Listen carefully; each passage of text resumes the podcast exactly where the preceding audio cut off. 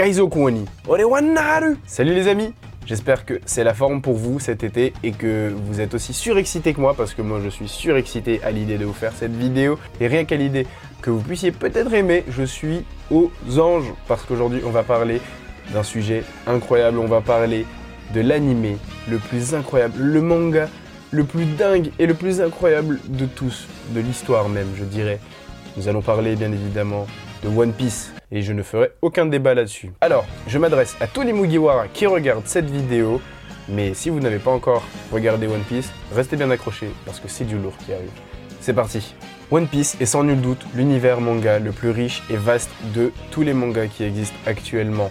Il s'intéresse à différentes cultures, différentes croyances, différents folklores, mais aussi à la science, à la politique, à différents thèmes et différents sujets. Par-dessus tout, il s'intéresse aussi à la Bible.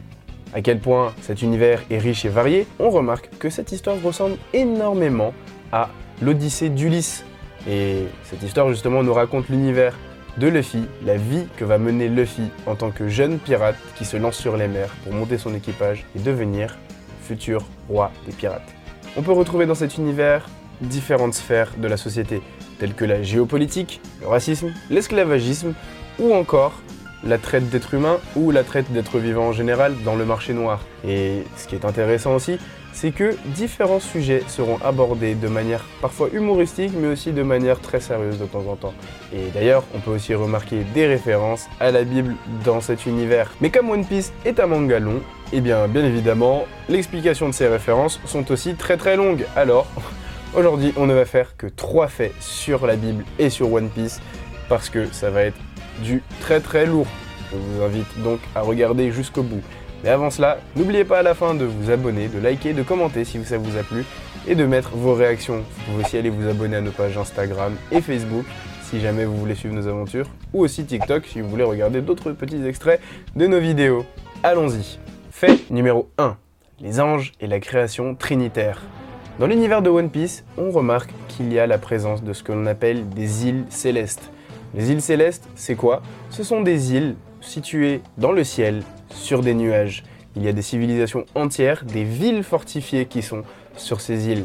Et ça ne vous fait pas penser à quelque chose? Et oui. Mais attention, cela va encore beaucoup plus loin. Sur ces îles, il y a des êtres célestes, des anges qu'on appellerait aussi des humanoïdes avec des ailes. Et ce qui est assez intéressant avec eux, ce sont surtout leurs origines et leur histoire. On remarque qu'il y a un siècle oublié dans l'histoire de One Piece que beaucoup de gens ne connaissent pas, qui a été donc oublié et qui pourrait peut-être nous raconter les origines. On comprend aussi plus tard que les anges en question sont potentiellement liés par leur histoire à la création du monde. Et on va mieux comprendre justement cette création du monde au travers des mini-histoires de One Piece qu'il y a au début de chaque chapitre. Et donc dans ces mini-histoires, on nous relate notamment les histoires et les aventures en individuel de Ener, un ancien adversaire de Luffy. On arrive donc mieux à comprendre ces histoires parce que ces mini-histoires qui se trouvent dans ces chapitres, dans ces premières parties de chapitres, ou plutôt ces couvertures de chapitres, dedans, ce sont en fait des histoires parallèles à l'aventure de nos héros. C'est-à-dire que quelque part dans le monde de One Piece, cette personne-là est en train de vivre quelque chose, pendant que nos aventuriers sont en train de vivre leur vie de leur côté. Et Ener, justement, on remarque qu'il se rend dans ces chapitres sur la Lune. Là-bas, il va découvrir une civilisation éteinte depuis des siècles maintenant, mais il va aussi faire la découverte d'une stèle que l'on va voir sur cette image juste ici. Et dans cette image, on remarque justement trois anges qui semblent être trois anges à l'origine de la création du monde.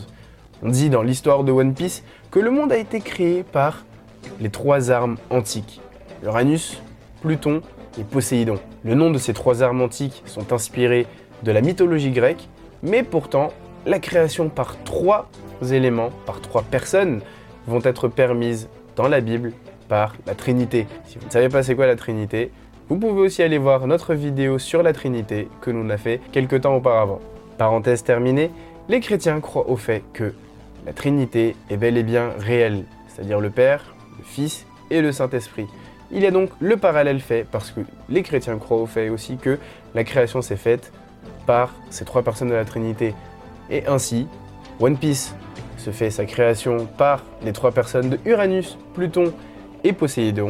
et la Bible fait sa création par les trois personnes de Dieu le Père, Dieu le Fils et Dieu le Saint-Esprit.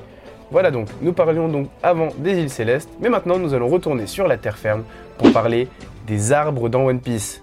Deuxième fait. Si vous connaissez un peu l'histoire dans la Bible ou que vous avez regardé notre vidéo sur Naruto et la Bible, vous savez que lorsque l'on parle d'arbres, il y a souvent un écho particulier à la Bible dans ces arbres. Et One Piece ne manquera pas à l'appel parce que Eiichiro Oda nous va nous servir quelques petites pépites liées à la Bible au travers de ces arbres dans One Piece. Les deux premiers arbres en question, on va commencer par un petit parallèle tranquille, mais on parle là des arbres Adam et l'arbre Ève. L'arbre Adam est connu comme étant l'arbre le plus robuste, avec le bois le plus robuste et solide de tout One Piece. Dans One Piece justement, cet arbre au bois très solide va permettre de construire le navire de Gold Roger, ou Goldie Roger pour les connaisseurs, pour faire l'Oro Jackson, son navire. Et aussi, cet arbre d'Adam va aussi servir à faire le bateau de Luffy, qui est le Thousand Sunny. L'arbre Eve, lui, est un autre arbre qui se trouve sur l'archipel de Sabaody. Cet arbre est connu parce que ses racines servent de donner de la lumière abondante sur l'île des hommes poissons qui se trouve sous la mer. Ensuite, il y a l'arbre de la cognition qui se trouve à West Blue sur l'île d'Ohara, qui est l'île natale de Nico Robin, une de nos Mogiwara. Cette île était connue parce que dans l'arbre de la cognition se trouvait la bibliothèque d'Ohara, la plus grande bibliothèque de l'histoire de One Piece. Cette bibliothèque renfermait des connaissances qu'on disait sans limite. Par ces connaissances, les historiens qui se trouvaient dedans se trouvaient être des personnes érudites qui avaient énormément de connaissances sur l'histoire de l'humanité et sur des choses qui parfois ne devaient pas être sues. C'est pourquoi elle a été détruite par la marine, car il semblerait qu'il y a des choses qu'ils ne veulent pas que les gens puissent savoir.